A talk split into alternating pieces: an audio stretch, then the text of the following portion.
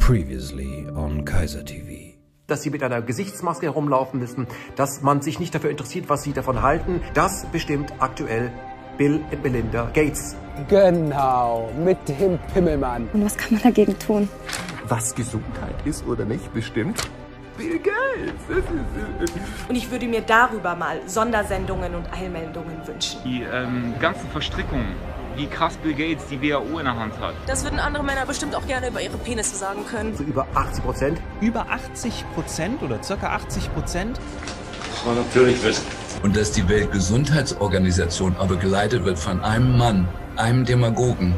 Ich habe nämlich keinen Bock, dass alte weiße Männer unsere Zukunft verspielen. Afrika und die Frauen, die ohne Wissen zwangssterilisiert wurden mit dem Impfstoff? Kein Format, nix eigenes, keinerlei Kreativität. Impfkampagnen in Afrika, Indien und die unzähligen Toten und schwerst Geschädigten eures Saubermanns. Ihn hat das Leid anderer Menschen kalt gelassen.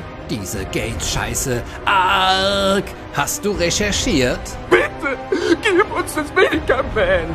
Jeder von uns weiß das doch. Jeder von uns hat das doch gesehen. Das ist Merkel, Deutschland. Warum suchen so viele Menschen ihr Heil in Verschwörungstheorien? Das alles unter Corona. Und zwar alles aus dem Grund, weil Bill und Melinda Gates das so wünschen. Berührt mich sehr. Bill und Melinda Gates, das Ehepaar Gates, hat inzwischen mehr Macht als Roosevelt, Churchill, Stalin und Hitler seinerzeit zusammen. Das sind echt ganz schön viele Trigger auf einmal. Bill Gates will sieben Milliarden Menschen zwangsimpfen. Bill Gates besitzt die WHO und ist verantwortlich für den Lockdown. Bill Gates hat in Menschenversuchen Frauen sterilisieren lassen und zahlreiche Menschenleben auf dem Gewissen.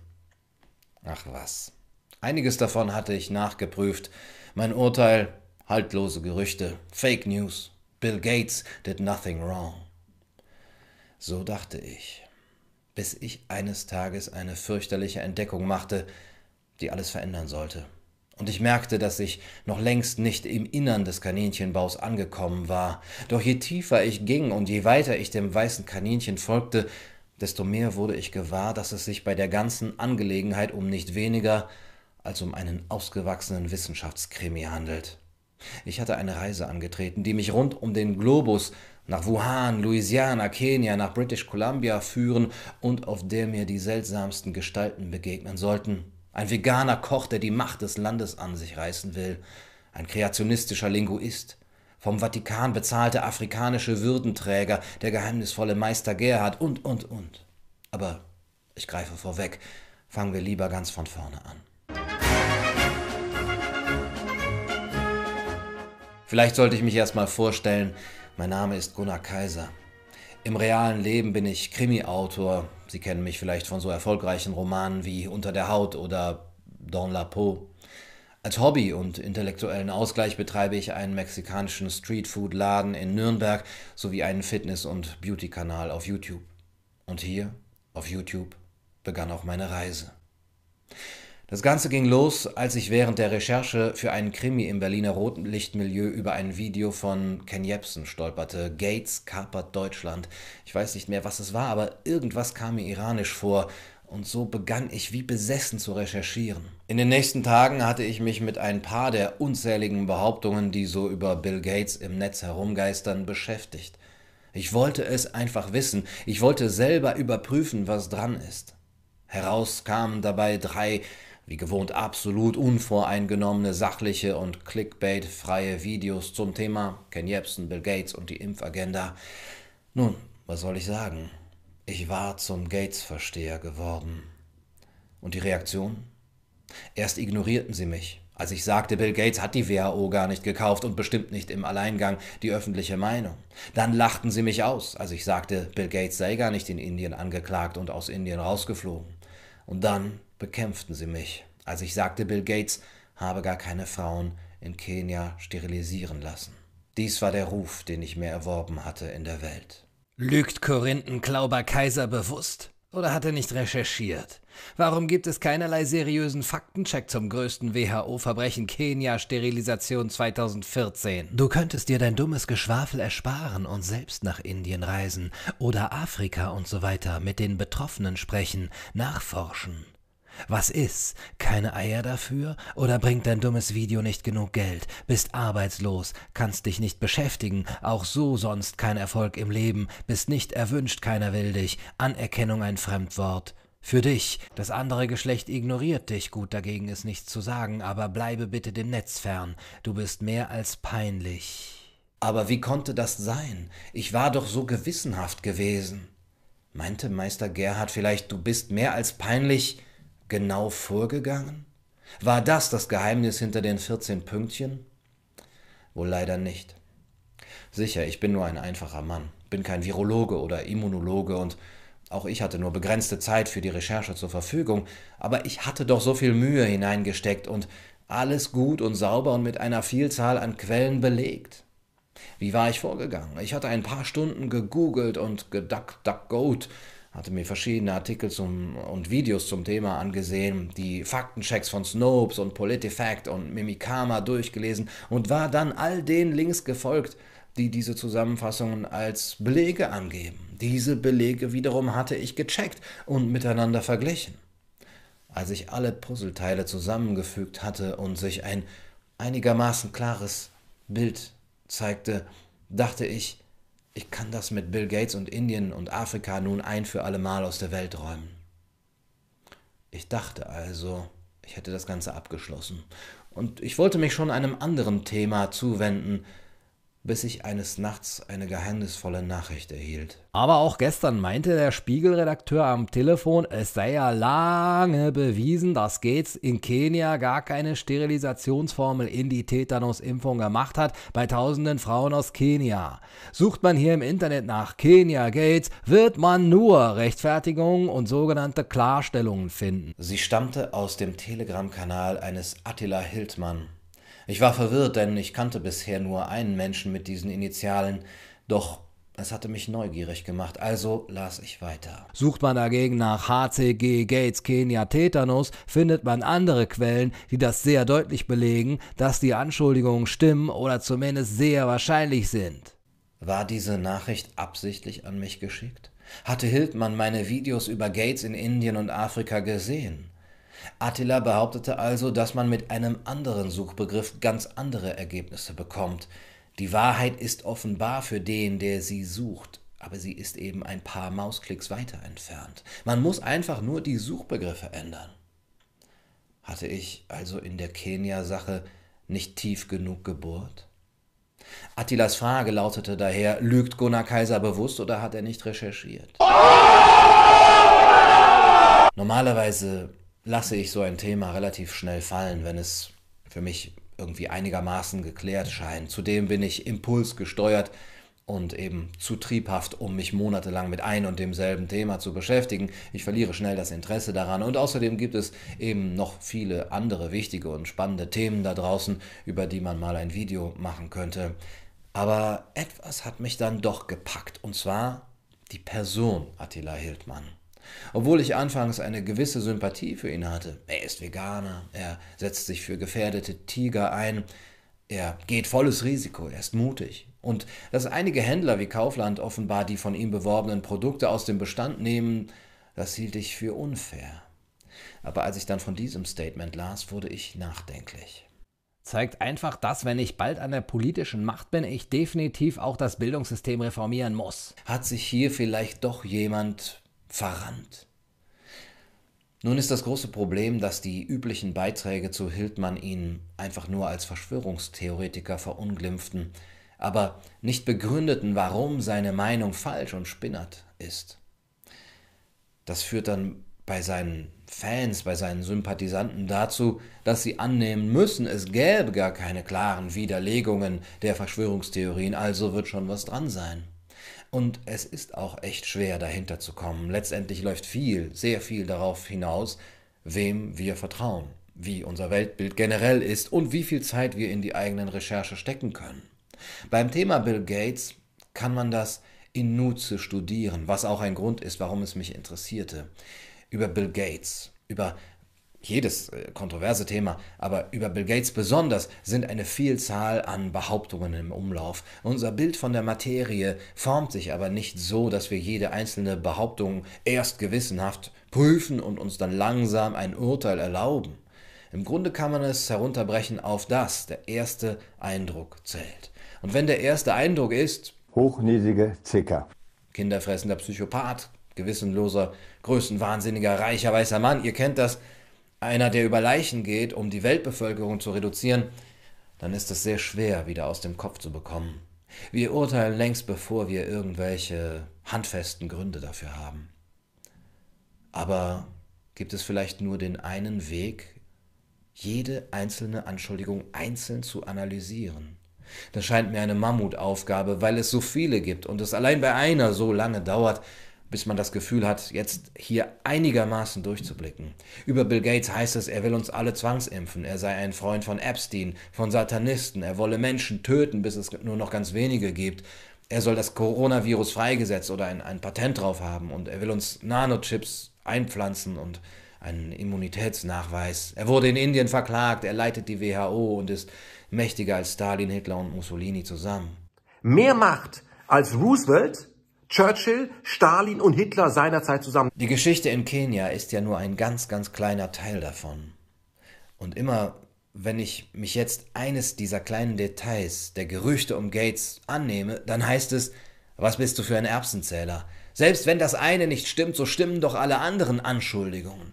Hast du nicht gehört? Er will uns alle zwangsimpfen, er will das und das und so weiter. Das Problem dabei ist natürlich, wenn man sich keine dieser Anschuldigungen genauer ansehen kann, weil es ja so viele andere gibt, die ja ein komplettes Bild von diesem Unmenschen ergeben, dann hat sich diese Sichtweise quasi selbst immunisiert. Da es so viele Anschuldigungen gegen Gates gibt, kann man eigentlich gar keine einzeln intensiv verfolgen, weil das irgendwie vermessen wäre. Irgendwas wird schon dran sein. Aber wie gesagt, ich war zufrieden zumindest erstmal die Indien- und Kenia-Geschichte als Fake News identifiziert zu haben. Doch dann kam Attila. Attila schrieb nämlich über den Faktencheck von Korrektiv, die von Soros und Co. gekauften Journalisten von Korrektiv haben in der Sache einen falschen gekauften Faktencheck gemacht, um uns von der Wahrheit abzubringen. Im Grunde genommen warf er mir damit ja auch vor, dass ich entweder gekauft sei oder eben hereingefallen auf die Soros-Gates-Propaganda. Das wollte ich dann doch genauer nachprüfen, allein schon, um mich bei Attila Hildmann zu entschuldigen und mich bei ihm anbiedern zu können, falls er dann doch irgendwann die Macht in diesem Land übernommen haben würde. Aber im Ernst, ich hatte der Tagesschau und Ken Jebsen vorgeworfen, zu lügen oder schlecht zu recherchieren, und hatte Ken angeraten, seine Thesen vorerst zurückzunehmen. Das sei intellektuell ehrlich. Musste ich den gleichen Anspruch nicht auch an mich stellen? Weiß ich nicht. Ich äh, verdiene zwar mit meiner wie gewohnt absolut unvoreingenommenen und neutralen Wahrheitsprüfung viel, viel weniger als die Tagesschau oder KenFM, aber jeder meiner einzelnen Zuschauer und Zuschauerinnen ist es mir wert, die ungeschminkte Wahrheit zu erfahren, auch wenn sie unbequem ist. Obwohl ich mir sicher war, dass ich schon recht ausführlich recherchiert hatte in der Kenia-Geschichte, nahm ich also Attilas Mahnung ernst. Man könne die Wahrheit nur erfahren, wenn man die Suchbegriffe ändert. HCG Gates Kenia Tetanus. Dann komme man auf die wirkliche Wahrheit über den Sterilisationsskandal. Nun, was soll ich sagen? Auch mit diesem Suchbegriff fand ich nicht viel mehr, als ich vorher schon gesehen hatte. Attila Hildmann sagte auch nicht, welche Quellen sich da einem nun auftun, bis auf eine einzige Studie. Diese hatte ich allerdings schon im Video über Gates behandelt. Auf die Studie HCG found in WHO Tetanus Vaccine in Kenya raises Concern in the Developing World von John Oller et alii wird immer wieder verwiesen. Neben den Anschuldigungen der katholischen Bischöfe scheint sie der Ursprung der Behauptungen über Bill Gates Machenschaften in Kenia zu sein. Alle anderen Erzeugnisse, Artikel, Videos und Webseiten zu diesem Thema scheinen allein diese Studie als Beleg für die These herzunehmen und darauf zu verweisen. Und daher ist es auch die, auf die Attila Hildmann verweist.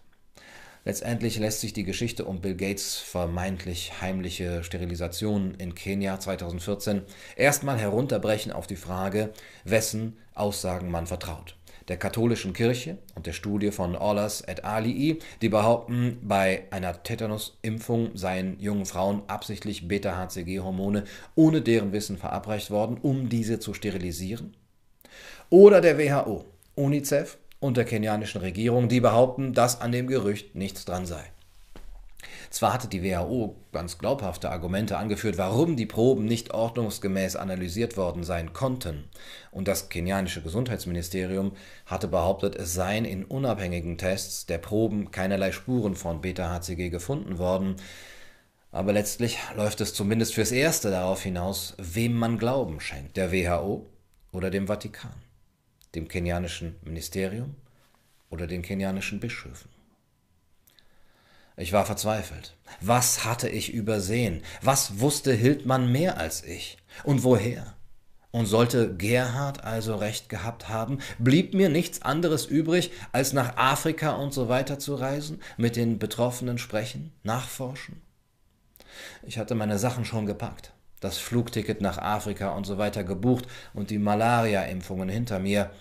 Da fiel mir ein, dass es noch einfacher wäre, den Artikel von Ollers et alii noch einmal genauer zu lesen. Wenn das der Ursprung und das letzte und einzige Argument der Anti-Gates-Fraktion war und auch von Attila Hildmann als der Schlüssel zur Wahrheit über die Kenia-Geschichte angesehen wurde, musste ich hier einfach noch einmal genauer nachsehen?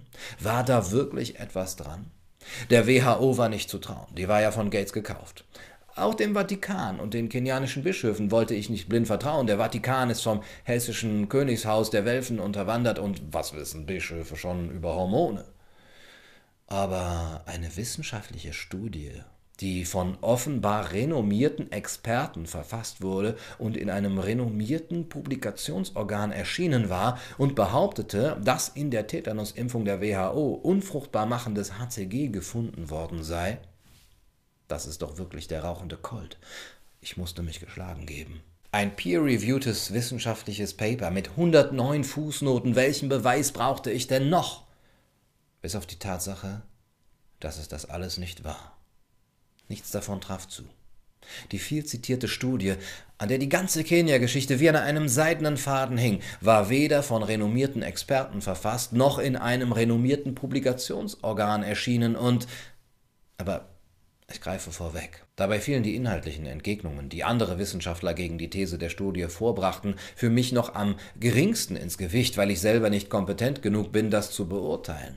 Offenbar benötigen echte Antifertilitätsimpfstoffe Auffrischungsdosen, um die Immunität gegen HCG aufrechtzuerhalten. Darüber hinaus würde freies HCG im Tetanusimpfstoff wahrscheinlich keine Immunantwort gegen HCG auslösen. Zudem scheint es in Kenia gar nicht die Labors zu geben, die diese Art von Untersuchungen Untersuchung an Impfstoffen durchführen können. Das Labor Agric Quest in Nairobi, das die Testergebnisse produziert hat, die von der Studie verwendet worden waren, hat in der Zwischenzeit seine Zulassung verloren. Das heißt, den Autoren der Studie lagen ausschließlich Berichte über Laboruntersuchungen von Fläschchen des kenianischen Impfstoffs vor, die ihnen der kenianische Verband katholischer Ärzte während der Impfkampagne zugesandt hatte. Die Ergebnisse beruhten also ausschließlich auf Proben aus einem einzigen Labor, das danach seine Testlizenz verlor. Aber wie gesagt, wer bin ich, das genau zu verstehen? Doch ich stieß auf Hinweise, die meine Zweifel noch mehr wachsen ließen. Das würden andere Männer bestimmt auch gerne über ihre Penisse sagen können. Ich musste feststellen, dass das Organ, in dem die Studie erschienen war, das Open Access Library Journal, eine Zeitschrift mit sehr niedrigem Impact-Faktor, nämlich 0,20 ist. Sie erscheint bei Scientific Research Publishing, einem chinesischen Raubverlag mit Sitz in Wuhan. Raubverlage publizieren jeglichen beliebigen Artikel gegen Geld, meistens ohne für Peer Reviews zu sorgen. Teilweise waren Wissenschaftler ohne ihr Wissen als Herausgeber der Zeitschrift angegeben worden. Diese Zeitschrift ist nicht in PubMed indexiert, einer renommierten Referenzdatenbank für medizinische Artikel. Bei dem ersten Autor, John W. Oller, handelt es sich um einen Linguisten von der University of Louisiana at Lafayette. Er hat keinerlei professionelle Ausbildung oder Erfahrung in den Bereichen Immunologie, Toxikologie oder Epidemiologie. Oller ist Anhänger des Kreationismus und der Intelligent Design Theorie und zudem der Ansicht, Impfungen könnten Autismus verursachen. Die beiden anderen Hauptautoren der Studie, Christopher Shaw und Lucia Tomljenovic, forschen an der University of British Columbia. Shaw ist Professor für Augenheilkunde, Tomljenovic ist Postdoc-Forschungsstipendiatin in derselben Abteilung. Sie haben keinerlei wissenschaftliche Ausbildung in irgendeinem Bereich der Impfstoffforschung, einschließlich Immunologie, Epidemiologie oder Mikrobiologie oder Virologie. Die Forschung von Shaw und Tomljenovic wurde nach eigenen Aussagen mit 900.000 Dollar von der Dwosking Family Foundation bezahlt, einem der weltweit größten Förderer der Anti-Impf-Forschung.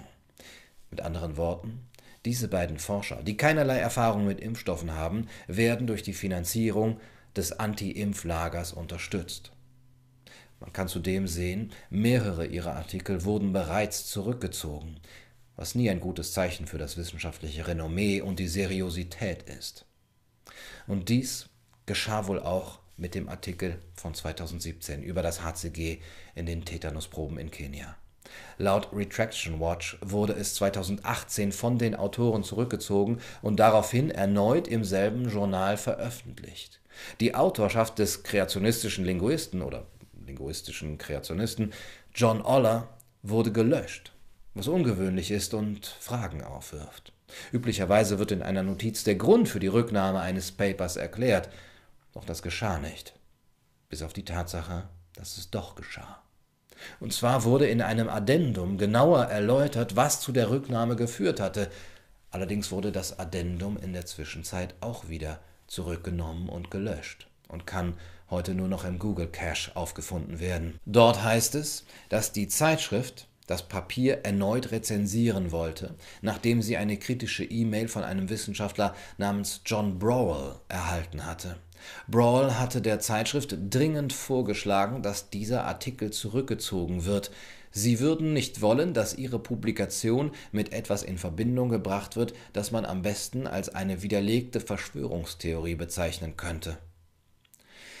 Das Addendum vermerkt, dass Brawl den Autoren Shaw und Tomljenovic einen Interessenkonflikt vorwirft, da sie von der Anti-Impf-Bewegung bezahlt worden seien, und dass das Papier nicht kompetent überprüft worden sei. Brawl sagte auch, dass er die Tests für das menschliche Hormon für unzuverlässig halte. Die Autoren der Studie Shaw und Tomljenovic schrieben, dass das Papier von nicht weniger als neun anonymen Peer-Reviewern einer angesehenen gedruckten Zeitschrift als Teil einer früheren Einreichung begutachtet worden sei. Im Addendum sagten die Autoren jedoch, dass der Veröffentlichungsplan dieser Zeitschrift zu langsam sei, so dass sie stattdessen das Open Access Library Journal wählten. Die ganze Sache mit Bill Gates, mit seinen vermeintlichen heimlichen Sterilisationen in Kenia, fußt also auf einer einzelnen, nicht peer-reviewten und einmal zurückgezogenen Studie, die von einem Linguisten und zwei von der Anti-Impf-Bewegung finanzierten Augenheilkundlern in einer anrüchigen Zeitschrift eines chinesischen Raubverlags veröffentlicht wurden und dafür Berichte aus einem kenianischen Labor verwendet hat, das gar nicht dazu befähigt war, solche Tests durchzuführen und im Nachhinein seine Lizenz verloren hat. Ich möchte mal darauf hinweisen, falls das alles, wie es aussieht, ausgemachter Quatsch ist mit der Studie über heimliche Sterilisationen durch Tetanusimpfungen in Kenia und falls durch diesen Hoax, der schon in den 90er Jahren in Indien und später in Tansania auftauchte, falls dadurch Menschen gehindert oder davon abgebracht werden, eine Tetanusimpfung zu bekommen, eine Impfung, die jährlich 100.000 Babys davor bewahrt, an Wundstarkrampf zu verrecken, dann ist es eben sehr wahrscheinlich, dass zahlreiche Mütter und Säuglinge unnötig sterben müssen. In afrikanischen Ländern wird neugeborenen Tetanus beispielsweise durch das Durchtrennen der Nabelschnur mit nicht sterilisierten Messern hervorgerufen oder wenn Erde zur Wundversorgung benutzt wird. Der einzige Schutz ist dann eine Tetanusschutzimpfung Und die Praxis der WHO hat die Zahl der Neugeborenen, die weltweit an Wundstarkrampf sterben, nämlich durch eine Lähmung der Atemmuskeln, in den letzten 30 Jahren von 787.000 auf ca. 50.000 gesenkt. Wenn also so ein Hoax, gepusht von kenianischen Bischöfen, von Augenärzten und kreationistischen Linguisten in dubiosen chinesischen Raubverlagen, von Leuten wie Attila Hildmann, Eva Hermann oder Gerhard Wisniewski weiterverbreitet wird, dann müssen sich diese Leute auch die Frage stellen, ob sie bei ihrem ganzen Gates-Bashing nicht auch eine gewisse Mitschuld am Tod afrikanischer Kinder haben. Hat sie das Leid der Menschen etwa kalt gelassen? Wenn man so will, geht es bei der ganzen Geschichte eben auch darum. Nicht darum, Bill Gates zu verteidigen oder reinzuwaschen, sondern darum, Menschen vor Krankheit und Tod zu bewahren, wenn die leicht hätten verhindert werden können. Der Fall Bill Gates in Afrika und auch in Indien zeigt für mich exemplarisch sehr viel, was die Art und Weise, wie wir zu Wissen und Erkenntnis kommen, angeht. Oder besser, wie wir unser Weltbild formen. Ich finde ihn deswegen auch so faszinierend, auch weil er gerade meinem Weltbild so widerspricht. Ich fände es ja auch plausibel, Gates alles Böse dieser Welt anzuhängen. Reiche Leute eignen sich nun mal gut als Sündenbock. Was soll schon groß schiefgehen? Ja, aber dieser ganze Fall zeigt auch, wie Medien funktionieren und wie Gerüchte durch Wiederholung und Gruppendynamik zu einer Art Wirklichkeit werden. Und er zeigt, wie sehr wir Autoritäten vertrauen, beziehungsweise wie leicht wir auf die Illusion von Autorität hereinfallen. Der Hauptmann von Köpenick lässt grüßen. Ich habe im Urlaub so ein, so ein Buch gelesen. Äh, ich kann nicht viel von ihm wahren, hätte mir deswegen fast mein was Gag-Titel aberkannt, aberkannt. Herbst, still, herbstliche Atmosphäre im Klingelständer perfekt. Da ich an Halloween mit Chlor, Klö, Klö, Klöten, Klö ähm, vergleichen. Am 16. September wurde mein Rucksack mit all meinen Schulbüchern und meinen neuen Tabletten aus der Cafeteria gestohlen. Dies hat die Fischerwirtschaft in Buddhist State. Der Drachenlord liest manchmal in seinen Videos die Texte zu den Spielen, die er spielt, laut vor. Da er aber sehr schlecht lesen kann, verläuft, was verliest er sich sehr oft und merkt es meistens nicht. Manchmal erfindet er dann einfach ein Wort oder liest das, was er denkt, dass es da steht und dass es dahin gehört und macht sich daraus einen neuen Sinn. Ich stelle mir vor, dass Menschen, die jeden Satz sinnentstellend lesen und große Schwierigkeiten mit dem Lesen haben, die das aber nicht merken, dass die sich eine ganz eigene Vorstellung von dem Text, von dem Gelesenen machen und mit dieser Vorstellung im Kopf auch weiterarbeiten und alles eben so interpretieren. Sie konstruieren sich in ihrem Kopf ein vollkommen neues Verständnis, das aber mit dem Ursprungstext nicht mehr viel zu tun hat. Und so konstruieren auch wir unser Verständnis der Welt, die eben mit der eigentlichen Welt, mit dem Ursprungstext, der Ursprungswirklichkeit nicht mehr viel zu tun hat. Wir sind alle kleine Drachenlords, die sich oft verlesen, sich aber ein Bild und ein Urteil konstruieren, weil sie nicht merken, dass sie sich verlesen haben. Nun, der Fall Gates zeigt meines Erachtens auch, wie schnell wir uns ein Urteil bilden, wenn folgende drei Bedingungen erfüllt sind. Erstens, das Urteil passt in unser Weltbild. Ja? Es fügt sich ein in eine Kaskade von anderen Behauptungen, die in die gleiche Richtung gehen. Und zweitens, die Behauptung ist oft wiederholt worden, oft genug, das Kriterium jeder guten Propaganda, wie wir seit Goebbels wissen. Und ähm, drittens, sie ist mit einer Art Autoritätsargument versehen. Eine wissenschaftliche Studie hat das äh, schließlich gesagt. Ja, wer äh, sind wir daran zu zweifeln? Kenianische Würdenträger haben das gesagt. Der Fall Gates zeigt auch, wie tief man bei jedem einzelnen Detail gehen müsste und dass der Otto-Normalverbraucher eben dafür niemals wirklich Zeit hätte. Was wiederum darauf hinausläuft, dass er bestimmten Protagonisten eben Vertrauen schenken muss, ganz notwendig. Und selbst die, selbst diese Protagonisten in den Medien, Journalisten und so weiter, die viel Zeit für die Analyse von Behauptungen ähm, ja, sich nehmen müssten, viel Zeit in diese Analyse stecken müssten, die mussten auch letztlich ja oft ihren eigenen Quellen vertrauen. Eine letztgültige Sicherheit gibt es nicht. Und ich? Was hatte ich getan? Ich war etwas tiefer in den Kaninchenbau geklettert, nur um wiederzukehren und zu wissen, diese eine Sache über Gates ist schon mal nicht wahr. Aber wusste ich daher mehr? Vieles war ja immer noch unklar. Wer steckte hinter Meister Gerhard? Und was war das Geheimnis seiner 14 Pünktchen? Glaubt ein kreationistischer Linguist, dass die Vielfalt der Sprachen auf der Welt dem Einsturz des Turms zu Babel zu verdanken ist? Und fast noch wichtiger, von all den Gerüchten, all dem, was über Gates behauptet wird, wusste ich jetzt nur, dass ein oder zwei Sachen nicht ganz so stimmten. Und all die anderen? Hatte sich mein Bild von Gates denn irgendwie sinnvoll verändert, so dass ich jetzt auch eine ein wirkliches Wissen, eine Erkenntnis, eine Wahrheit hatte, so dass ich den Leuten sagen kann, das ist die ganze Wahrheit über Bill Gates. Im Gegenteil, mein einziger Fortschritt war ein Rückschritt gewesen. Aber es ist okay, es ist auch irgendwie refreshing. Da es aber so unübersichtlich und fast unmöglich ist, die Wahrheit zu erforschen, flüchtet man sich eben ins Psychologisieren. Da man niemandem erklären kann, warum sein Weltbild falsch ist, weil es tausende von Stunden der Nachforschung, Auseinandersetzung und ja, der Erörterung und Diskussion bedürfte, muss man sich letztendlich darauf zurückziehen, dass man dem anderen Verblendung und Ideologiedenken vorwirft. Man sagt dann, es sei bei den Anhängern einer Verschwörungstheorie wie bei einer Religion, die seien unbelehrbar, mit ihnen zu diskutieren, das sei zwecklos. Aber das gilt für uns wohl genauso. War das das Ende meiner Reise?